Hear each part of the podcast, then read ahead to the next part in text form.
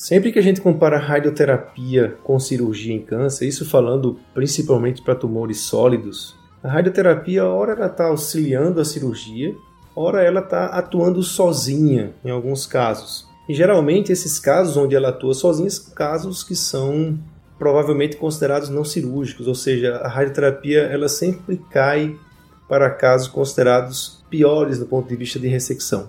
E esse é um ponto interessante, porque hoje a gente vai discutir um paper que está comparando o uso da radioterapia estereotáxica versus a cirurgia em pacientes com câncer de pulmão estádio 1 que são ressecáveis. Esse é um resultado mais atual, publicado agora nesse ano, de um estudo prospectivo conduzido pelo, M, pelo grupo do MD Anderson.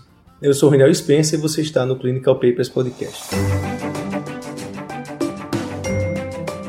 Os melhores papers publicados, interpretados a fundo por um time de especialistas em oncologia. Seja muito bem-vindo a mais um episódio do Clinical Papers Podcast.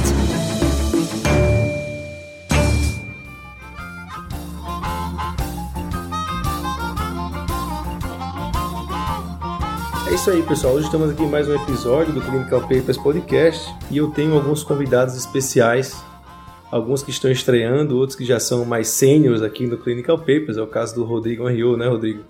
O Rodrigo é radioterapeuta lá do Hospital Oswaldo Cruz. É muito bom ouvir o Rodrigo falar, ele fala sempre muito bem, assim, é muito, é muito gostoso mesmo ouvir ele falar. O cara que tem uma experiência e, e fala de uma maneira que a gente entende, né? Junto dele também temos a Maria Tereza. A Maria Tereza é radio-oncologista, agora tem esse nome, né, Matheus? Radio-oncologista lá do ICESP, também do Ciro Libanês. A gente tem uns projetos em comum que estão aí meio enganchados, mas vão sair, viu, Maite? Não, não se preocupe. E ela também está aqui para falar um pouco desse papel da radioterapia nesse cenário. vamos dizer, fazendo um contraponto, estou aqui com o Fernando Abrão. O Fernando Abrão é cirurgião também do Oswaldo Cruz.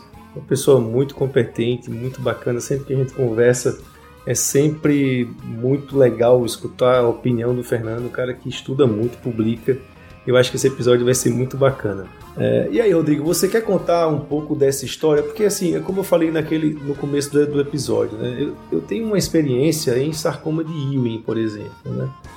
Se a gente pegar os trabalhos de sarcoma de Ewing que a gente faz radioterapia como consolidação, né? pensando que a radioterapia é uma alternativa a tratamento local, ele sempre cai no braço daqueles casos que eu não consigo operar, porque a cirurgia sempre tem um resultado melhor.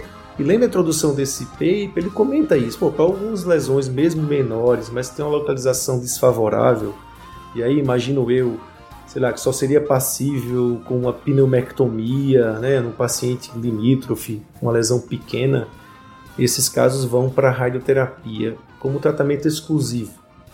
E a pergunta aqui eu achei muito interessante, porque é exatamente, ora, se a gente fizer isso, então, radioterapia versus cirurgia em um paciente que é ressecável, eu estou tirando da frente esses casos piores e literalmente equiparando os grupos. Então, na minha cabeça, faz muito sentido esse paper para saber o real papel da radioterapia como até diríamos assim substituto na cirurgia em lesões ressecáveis, com certos limites de tamanho que a gente vai ver nos métodos. Bom, Raniel, é sempre um prazer estar aqui, junto agora de Maria Tereza e Fernando. E esse é um tema que realmente é desafiador. E a gente precisa se aprofundar nos estudos, nas entrelinhas do estudo, para identificar o que pode ter valor. Radioterapia, em comparação com cirurgia de pulmão, sempre foi pior. Enquanto a cirurgia, uma lobectomia para lesões iniciais, por exemplo, eh, sempre teve algo em torno de 70, 80, às vezes mais uh, percentual, né, 70, 80% de, de chance de sobrevida global em 3, 5 anos, a radioterapia como a gente conhecia tinha um resultado muito ruim, em torno de 30, 40% nos melhores cenários. Então fazer a radioterapia como era conhecida não era uma opção comparativa à cirurgia. Mas os tempos mudam, as tecnologias avançaram, a radioterapia recebeu dos demais departamentos de imagem, de física, né, e da tecnologia de informação e computação, eles agregaram valor, de tal forma que a gente conseguiu técnicas muito mais sofisticadas de radioterapia, que são conhecidas como radioterapia estereotática, inicialmente usadas no crânio e posteriormente, por conta do recurso de imagem, de precisão de localização diária da imagem, a radioterapia uh, estereotática saiu do crânio e foi para outros lugares. Então ela é chamada de radioterapia estereotática extracrânio, ou ablativa, ou enfim, radioterapia ablativa de modo geral. E aí começou-se a pesquisar em diversos setores. Um deles, que é o motivo de hoje, foi em pulmão. Então, pequenas doses, que é o escopo da radioterapia é, estereotática uh, extracrânio, poucas frações, de 3 a 5 frações, mas com uma dose muito elevada por fração, e com o advento de, de ser guiada por imagem, que é a radioterapia guiada por imagem, é, permitiu que a gente tivesse resultados de estudos iniciais que fossem muito interessantes em termos de controle local. E à medida que essa tecnologia foi sendo difundida no mundo, veio o inevitável. Vamos comparar com o que é o padrão, que é a cirurgia por lobectomia, ou enfim, ressecção sublobar, e vamos comparar com o que a gente já tem, que é a radioterapia estereotática, a SBRT, ou SABR, em pulmão. Então esse foi o, o escopo, né, o conceito desse artigo, que houve uma primeira publicação uh, em 2015, e essa foi uma reanálise, vamos dizer assim, foi uma, como dizem os, os chefes de cozinha, foi uma releitura de um artigo que foi publicado em 2015 é, um comentário que eu acho que vale destaque é que a gente já tem a radioterapia estereotática de pulmão como padrão de tratamento para pacientes inoperáveis, né? Então, neoplasia de pulmão não pequenas células, inoperáveis estágio T1, T2, N0. Só que nesse cenário desse estudo, o grande diferencial aqui é que são pacientes operáveis que eles estão tentando essa estratégia de radioterapia ablativa. Então, realmente é um cenário novo, é um cenário que é bastante promissor e que a gente vai entrar em alguns detalhes aqui que merecem destaque. É, o meu único comentário é, é, o seguinte: a radioterapia, como o Rodrigo falou também, ela avançou muito e na prática a gente vê isso. Quer dizer, mesmo os pacientes inoperáveis, e aí eu complemento também o que o Rodrigo falou. Um dos trampolins para se pensar em comparar pacientes operáveis com a cirurgia versus SBRT foi que o resultado no, nos pacientes inoperáveis foi surpreendente. Quer dizer, se usava radioterapia pensando que o paciente iria falecer por alguma comorbidade clínica mais, mais intensa, e o que se via é, é, era que o tumor de fato tinha uma resposta completa, enfim, o, o, o tumor estava tratado é, de forma curativa em boa parte dos casos. Então, esse é o cenário atual, quer dizer, a gente tem uma tecnologia que só melhora, a cirurgia também avança, mas a passos mais lentos, e a radioterapia, de fato, chegou num, num, ponto em que precisa ser comparada mesmo nesse cenário de paciente operado. Rodrigo, você falou aí é uma releitura, mas eu acho que eles inventaram quase um prato novo aqui, porque eles é, meio que eles jogaram metade da receita fora, porque eles, eles falaram aqui que não aproveitaram em nada os pacientes do estudo anterior que você falou, que foi publicado em 2015, daqui, ó, eles tiveram um new set, um novo set de pacientes né, para fazer esse paper. Foi basicamente o mesmo estudo com outro set de pacientes com um tempo maior de avaliação. É isso? Estou enganado? Mais ou menos. Então, o que a gente viu no primeiro estudo, no STARS, que foi registrado, eles tinham uma projeção de conseguir 420 pacientes aleatorizados nos braços é, cirurgia ou radiocirurgia, ou SBRT, é, ao longo de sete anos. Quando terminou o quarto ano, eles tinham 36 pacientes. Então não foi possível ter nenhum tipo de análise. E um pouco do que mudou, que o estudo original começou com doses que eram mais elevadas e que posteriormente o RTOG havia mostrado que eram doses muito tóxicas. Três frações de 20 Gray, de 2000 centigrays, o que equivale a mais de, de 16 mil centigrays, por exemplo, ou em quatro frações de 15 Gray, fazendo 60 Gray, o que também é bastante. E com 36 pacientes dos 420 projetados para ter uma análise estatística num estudo prospectivo, duplo cego, duplo cego não, mas prospectivo, isso não foi possível. Ainda tentaram fazer uma avaliação junto com um estudo semelhante, que foi o Rosell, que era é, holandês e que também conseguiu um accrual muito baixo. E aí veio a primeira publicação em 2015 de uma análise combinada do STARS e do Rosell, e que mostrou ganho de sobrevida, mas às custas de muita mortalidade nos braços cirúrgicos, sem diferença em sobrevida livre de progressão, sobrevida livre de metástase, sobrevida livre de recidiva. Então ficou um estudo muito estranho, porque eram poucos pacientes, em torno de 50 52 pacientes, poucos para cada braço e com ganho de sobrevida global às custas de maior mortalidade no braço cirúrgico. Para se ter uma ideia, esse estudo que foi publicado comparado dava 22% de mortalidade cirúrgica. É, e o que o Fernando vai, vai mostrar para a gente depois é que isso é fora da realidade. Então, o que eles optaram neste novo estudo foi usar os mesmos indicadores, mesmo tamanho tumoral, até 3 centímetros, a mesma tecnologia de tratamento, doses já ajustadas para o mundo mais atual, então 3 de 18 grays ou 4 de 12,5 gray, e eles fizeram braço único e resolveram fazer uma abordagem estatística que se chama Propensity Score Match, quer dizer, você tenta parear na sua série histórica cirúrgica, tentando identificar pacientes que, que têm a mesma característica do seu paciente da radioterapia, para que eles não precisassem gastar de novo tanto tempo fazendo um accrual, tanto da cirurgia quanto da radioterapia. Então foi mais fácil fazer um accrual para a radioterapia. Uh, mas essa forma de propensity score match que foi utilizada, ela tem algumas limitações. É o que eles chamam de digit grid, 5 para 1. Então, você só consegue algum match naqueles dados que você está analisando. Fora disso, ele não consegue fazer uma, um pareamento dos seus pacientes. Os melhores papers publicados interpretados a fundo por um time de especialistas em oncologia.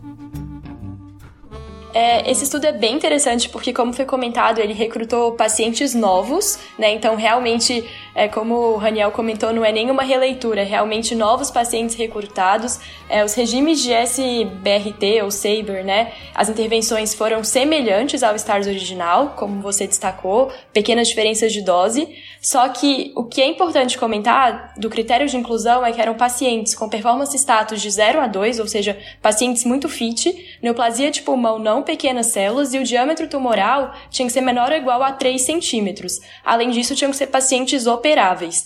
Então, esses pontos, depois o autor até comenta que tem que tomar muita atenção na hora de extrapolar isso para a prática clínica, porque eram tumores menores, né, menor ou igual a 3 centímetros, e além disso, eles não incluíram tumores de localização ultracentral. Então, isso tem que ficar atento. É, além disso, né, os pacientes eles tinham que fazer PET. E além do PET, a gente sabe que no braço de Saber, né, de SBRT, mais de 90% dos pacientes realizaram o EBUS, que é ultrassom endoscópico, endobrônquico, desculpa, com a punção de aspiração por agulha fina, linfonodal hilar e mediastinal, que era fortemente recomendada principalmente em pacientes que tinham esses linfonodos é, maiores que um centímetro, né, maior, maior que um centímetro no menor diâmetro, ou com SUV maior que o pulmo mediastinal. Então, é extremamente interessante notar esse critério de inclusão e depois também a gente pode comentar dos aspectos técnicos, né, Rodrigo? Que também foi interessante e foi super bem delineado e realizado nesse estudo. Fernando, conta pra gente um pouquinho de como é que foi a questão cirúrgica, né? Como é que eles, eles determinaram a parte cirúrgica uh, para inclusão nessa comparação? O desenho do estudo, ele é, como você falou, né, Rodrigo, é, é, é o modelo do STAR, né, que a gente já viu em 2015. Uma grande crítica que se tinha é que lá no STAR estava é, aberto para se fazer lobectomias abertas. Poderiam ser utilizados, é, é, incluídos pacientes que fizeram é, lobectomia convencional. E aqui não, aqui é videolobectomia. É, o critério de inclusão basicamente foi esse. O que chama atenção é, é o seguinte: eles colocaram só pacientes operados por cirurgiões que tinham volume cirúrgico de, de mais de 100 casos ano, tá? Eu não sei exatamente quantos, é, de quantos cirurgiões torácicos a gente está falando lá no M de antes, mas imagino que sejam é, alguns. E aí, se a gente pegar, vocês imaginam que, que tenham três, acredito que sejam mais, são 300 casos ao ano. Eles conseguiram recrutar para esse estudo 80 pacientes né, em um ano e meio, quase dois anos. Então, é, aqui é só para mostrar a dificuldade de recrutamento que se tem para se fazer estudos dessa natureza, comparando cirurgia com radioterapia em estadio é, inicial, onde a cirurgia já é o padrão. Então, a gente está falando já de três estudos cancelados por falta de, de recrutamento. E, e, e, essa desproporção entre pacientes operados lá, deve ter lá 300, 400 estadios operados um, por ano, e eles em um ano e meio conseguiram 80. Mas a cirurgia em si ela é a padrão pela IAUSC, lobectomia com linfadenectomia mediastinal, onde se obriga a tirar pelo menos seis linfonodos mediastinais incluindo sempre a cadeia 7. Então, basicamente, a gente não tem muita novidade em relação a isso, exceto que aqui todas foram por vídeo e no estudo de 2015 poderia se fazer cirurgia é, aberta. Bom, o objetivo primário desse estudo foi sobrevida global. Eles foram audaciosos. É, mas a gente tinha também é, os índices de sobrevida livre de progressão, de qualidade de vida, enfim, tudo isso foi avaliado em 3 e 5 anos, com um follow-up mediano de 5 anos. Então já vamos para os resultados finais, já afinal de contas todo mundo é curioso em saber o que, que aconteceu. Maria Tereza, diga pra gente nessas análises como é que foi uh, o resultado pareando sobre vida global, câncer específica, toxicidade, enfim. Destrincha um pouco disso pra gente. Sim, foram mais ou menos 80 pacientes que foram incluídos na análise, maioria adenocarcinoma e a maioria também, 67%, de localização periférica e tamanho médio de 1,83 centímetros. Então não eram lesões realmente tão grandes. E o que, a gente consegue ver de resultado é que a sobrevida global, em vou falar em 3 e 5 anos, né? Foi 91% e 87% no grupo Saber e também 80% e 77% de sobrevida livre de progressão, respectivamente em 3 e 5 anos. A tolerância dos pacientes também é um aspecto muito importante de destacar. Foi boa, não teve toxicidade grau 4 e 5 e apenas um caso para os seguintes, né? De espineia grau 3, pneumonite grau 2 e fibrose pulmonar grau 2. Então isso é importante destacar porque reflete também a técnica mais moderna de radioterapia que foi usada, os padrões né, de IGRT para entrega de dose, que é o Image Guided, como o Rodrigo comentou no início, e reflete também que tudo isso foi muito delineado e padronizado na realização do estudo. Não teve diferença, então, com significância estatística para o grupo né, de sobrevida global, comparando com o grupo que realizou a cirurgia. Então, o P foi de 0,49. Então, ele acabou atingindo o seu desfecho primário de não inferioridade em 3 anos para a sobrevida. Também não teve diferença de sobrevida de progressão, sobrevida câncer específica, nem taxa de recorrência local e metástase à distância. Mas houve uma característica interessante. O que a gente sabe é que o PET, por estadiamento, ele pode ter até de 7 a 10% de falso negativo mediastinal. E esse estudo mostrou uma taxa maior de recidiva regional no grupo de SBRT em relação à cirurgia. Atingiu o pré-especificado e o P foi significativo, com 0,017. Talvez isso possa explicar por que normalmente para se fazer SBRT a gente faz guiado pelo PET. Não é uma rotina fazer abordagem mediastinal pré-SBRT eventualmente isso pode ser o responsável pela maior taxa de recidiva regional.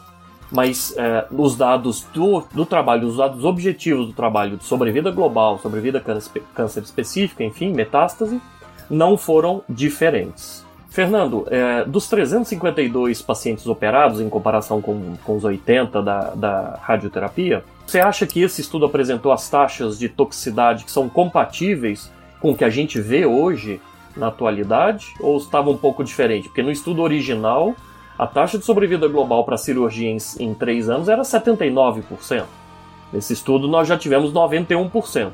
Mas isso está dentro do que você esperaria para os tempos atuais? Você diz em termos de sobrevida, está tá comentando, né? Sobrevida e, e, e complicação. Sobrevida sim, complicação acho que a gente consegue níveis menores aqui na, na, na, na prática diária, quer dizer, esses, esses, estudos relatados, até na discussão o autor coloca, compara os dados com, com dados da literatura chegando a 40%, 50% de, de morbidade. A, a, gente na prática não vê isso, e quando eu falo não vê isso, não é só na nossa instituição, é em, em grandes centros aqui no Brasil. Então, assim, a mortalidade muito baixa, em torno de 1,5%, 2% taxa de complicações graves em torno de 4 a 8%. Então, de fato, a gente não vê. Em termos de resultado, eh, Rodrigo, os resultados vão, vão de acordo com o que a gente imagina. Mas tem uma questão importante que me preocupa muito, assim, nós cirurgiões, que é essa taxa de recidiva loco-regional ou regional, como ele coloca, de 12% no braço da radioterapia versus 2%, 2,6% no braço da cirurgia, sendo que esses pacientes no braço da cirurgia, eles eram N1 ou N2, metástase linfonodal oculta, quer dizer, eles foram operados como estádio 1 e no anátomo não, não, não é. Então, quer dizer, se a gente tirasse esses pacientes, a gente provavelmente não teria tido recorrência local regional no, no, no, braço da cirurgia. Mas ainda assim, mesmo, mesmo que fosse N0, a diferença é grande. Como você falou, é, estatisticamente chamou atenção, foi significativo. O autor até coloca ali que esses dados não impactaram na, na, na curva né, de sobrevida, mas aí vem um ponto muito importante. Assim, é, a impressão é que a gente não pode levar curva interpretar curva de 5 anos para tumores iniciais, principalmente tumores de 1 um centímetro, 1 um centímetro e meio. É, se não me engano, a mediana de tamanho aí do, do estudo era 1,6 centímetros. Quer dizer, esse doente ele vai ter uma jornada até a recorrência ou até o óbito muito maior do que 5 anos. E é difícil a gente acreditar que a sobrevida não vai ser impactada por uma recorrência loco-regional. Né? O autor até coloca que eles fazem tratamento de resgate com é, nova SBRT, quimio-rádio ou eventualmente resgate cirúrgico, mas a gente sabe que isso na nossa prática aqui impacta na sobrevida e também que não é tão fácil fazer resgate desses pacientes, né? Então, acho que esses dados têm que ser interpretados com cuidado, principalmente quando a gente fala de estadio inicial e, e olha uma curva de 3 a 5 anos. Clinical Papers Podcast. A medicina que você faz hoje pode não ser a de amanhã. Mantenha-se atualizado com o Clinical Papers Podcast. Esse, para mim, não foi um estudo de não inferioridade. Esse foi uma série prospectiva de casos única. Ele fez um propensity score com a série histórica e o propensity score ele é na verdade um método um pouco melhor do que caso controle, porque na verdade ele não compara as variáveis independentemente. O propensity score, na verdade, ele pega essas variáveis que são relevantes, ele classificou isso julgamento clínico, P maior do que 0,2, etc. E ele faz um número. Então, esse pool de variável gerou um número. Ele vai comparar com outro pool de variável que gerou um número equivalente. Isso é o propensity score. Então, é um método melhor para você fazer comparações em um estudo retrospectivo. Então, o que ele fez foi isso. É um método bem elegante, tal, tem vantagens e desvantagens, é um método legal. Só que ele aqui, ele jogou essa história, ó, mas espera aí, se o meu estudo for ruim a ponto de ser até um pouco pior, não ser superior, eu vou aceitar, eu vou claim, né? Eu vou pedir, sei lá, I'm claim, é, you claim de não quer dizer, eles vão pedir ou vão aceitar é, vão solicitar que esse estudo seja considerado não inferior com a mais de 12%. Mas ele não foi desenhado para isso, até porque ele é, ele é bicaudado. Não existe estudo de inferioridade unicaudado, é, bicaudado. Ele é sempre unicaudado, que ele está sempre olhando para frente. Tenho só esse comentário aqui para não sei, não sei se vocês discutem dessa maneira nos, nos congressos, não sei, mas esse estudo para mim é, uma, é, um, é um estudo que tem uma série prospectiva de casos que ele comparou com a série histórica, utilizando um método mais acurado do que caso controle. Não é uma não inferioridade, né? Eu não sei se todos que vão nos ouvir estão a par é, desses métodos, mas a, a, grande diferença, quer dizer, o propensity score ele é usado quando, quando a variável de interesse é uma intervenção, né? Então, ele é o que a gente chegaria mais próximo é, de um randomizado. Mas ainda assim, ele está longe de ajustar para esses fatores de confusão que vão interferir nessa relação como um randomizado mas é o mais perto que se chega. Então é, é, é o mais elegante que a gente consegue fazer com uma, uma corte histórica versus uma corte prospectiva, que foi o que eles fizeram aqui. Já o, as outras análises, por exemplo, as regressões, mesmo com, com COX, é, é muito mais para a gente ver fatores prognósticos.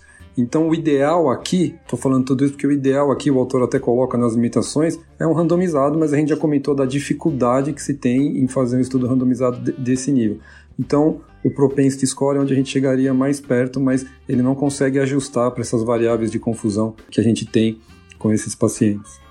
É, e foi um grid 5 para 1, né? Ele não conseguia fazer menos do que isso o, os autores até comentam assim que, na verdade, apesar de não ter sido randomizado, na hora de realmente comparar os pacientes em cada grupo, estava pareado alguns fatores. Então, ele comenta que não tem desbalanço, mas óbvio que não tem o mesmo nível de evidência do que se fosse realmente um estudo randomizado, controlado, uma randomização em bloco, né?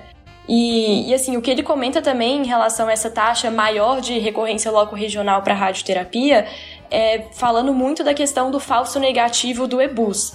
Então, muito provavelmente esses pacientes eram falso negativos, foram para a radioterapia e acabaram tendo essa maior recorrência loco regional e comparado à cirurgia, né? Porque esses pacientes que foram observados esses linfonodos positivos na cirurgia acabavam fazendo o tratamento adicional como o Fernando comentou. Então faziam é, o resgate e quimio rádio. Mas realmente as taxas foram muito maiores e talvez no segmento de maior prazo realmente isso impacte em sobrevida global. Mas ele comenta, não impactou em sobrevida global justamente porque esses pacientes do grupo de SBRT que tiveram recorrência foram resgatados. Essa é uma questão que, assim, eu ficaria confortável num, num, num follow-up muito maior e não é, a, não é a praxe nos estudos, né? Quer dizer, todos os estudos vão travar em cinco anos. Obviamente que existe toda uma logística no, nos grupos de pesquisa, ninguém vai conseguir seguir pacientes por mais tempo, é muito difícil, mas é, é muito difícil você avaliar é, toda a jornada do paciente com tumores de 1,5 centímetro em 5 anos, como você avalia pacientes com estádio 3 e 4. Por outro lado, é, Maria Tereza, essa questão do, do EBUS, de fato, ele comenta do falso negativo, mas também fica desconfortável para a gente digerir isso, porque o padrão ouro é o EBUS, né? E 90% lá fizeram EBUS. Quer dizer, a gente esperaria uma taxa maior no lado da cirurgia, onde só 60 fizeram EBUS, né? Quer dizer, o grupo da radioterapia foi extremamente bem triado, quer dizer, 90% fizeram EBUS. Ou seja, de fato ali a gente pode entender que os pacientes eram N0, né? É, e por outro lado, se a gente for levar em consideração falso negativo, aí a cirurgia ainda tem um outro papel, quer dizer, que, dá, que é dar a chance ao paciente da adjuvância, né? Porque quando eles vão para a cirurgia, a gente vai detectar que eles são N1 ou N2 e eles vão ter o benefício da adjuvância, que ainda assim para pulmão a gente está falando de 5% ali de incremento, mas é o que a gente tem hoje, né? Então, é, eu, eu acho que é o copo meio cheio ou meio vazio, meio cheio ou meio vazio, dependendo de quem olha, mas nos dois cenários, a cirurgia ainda tem um papel, quer dizer, todos ali, 90% fizeram EBUS, na cirurgia menos, e ainda assim lá teve, te, teve menos recorrência. Se a gente for acreditar que o EBUS é negativo, a cirurgia teria um papel para poder oferecer adjuvância para esses falsos negativos. Então, é, eu acho que nesse ponto o estudo, é, é, é, de novo, ele fica limitado porque a sobrevida é observada por pouco tempo. Né?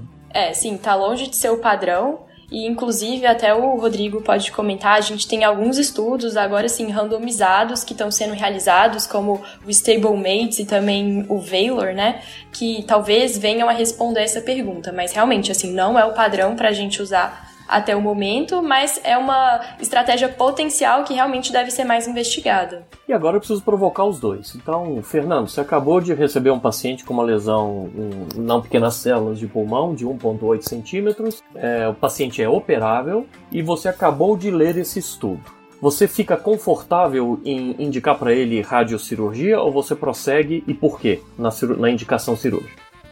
Não fico não, Rodrigo. É, eu prossigo com a cirurgia. Se eu fosse me basear nesse estudo, eu falaria dessa questão da recidiva. Se eu fosse falar de um modo geral do que a gente tem da literatura hoje, a gente não tem dados robustos para o paciente operável. E o, e o terceiro ponto é essa questão, né? A sobrevida sempre avaliada no espaço curto de tempo. Mas se a gente for pegar os dois principais estudos, é esse que a gente comentou, que, que eu já, já falei o porquê não e o, e o de 2015, que, como você falou lá, quer dizer, só dando números aqui, 4% só de recrutamento é, foi usado para análise do, do estudo publicado em 2015. Quer dizer, ele, eles conseguiram recrutar só 4% e, e fizeram uma análise compilada de, com apenas 4% do que eles desejavam recrutar. Além disso, 30% dos pacientes do, do estudo Rosell eles não tinham anátomo patológico. Quer dizer, fica muito complicado a gente propor algo alternativo para um paciente que tem uma chance de cura. Se a gente usar o número do próprio autor desse estudo de 85% em 3 anos, a gente arriscar alguma coisa, né? Em câncer de pulmão, a gente tem uma chance, e é o estádio 1. Então, hoje eu não, não fico confortável com, com a radioterapia no paciente operado. Maria Tereza, agora é com você. Apesar de ser uma radio-oncologista, tem oncologista no nome, não é só resolver as coisas com irradiação. Então me dá o que, que você, na sua impressão, qual é o nível de evidência para a sua recomendação que virá deste artigo e se nessa mesma situação o que você recomendaria para esse paciente?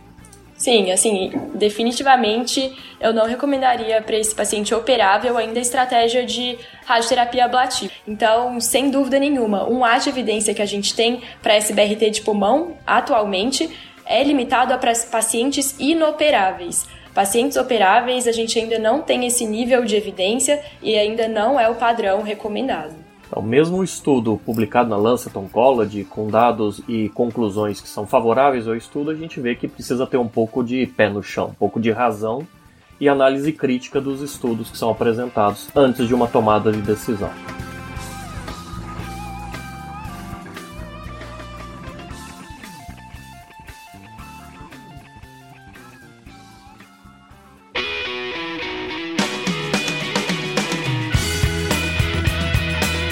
Ouviu Clinical Papers Podcast. A medicina que você faz hoje pode não ser a de amanhã. Mantenha-se atualizado com o Clinical Papers Podcast.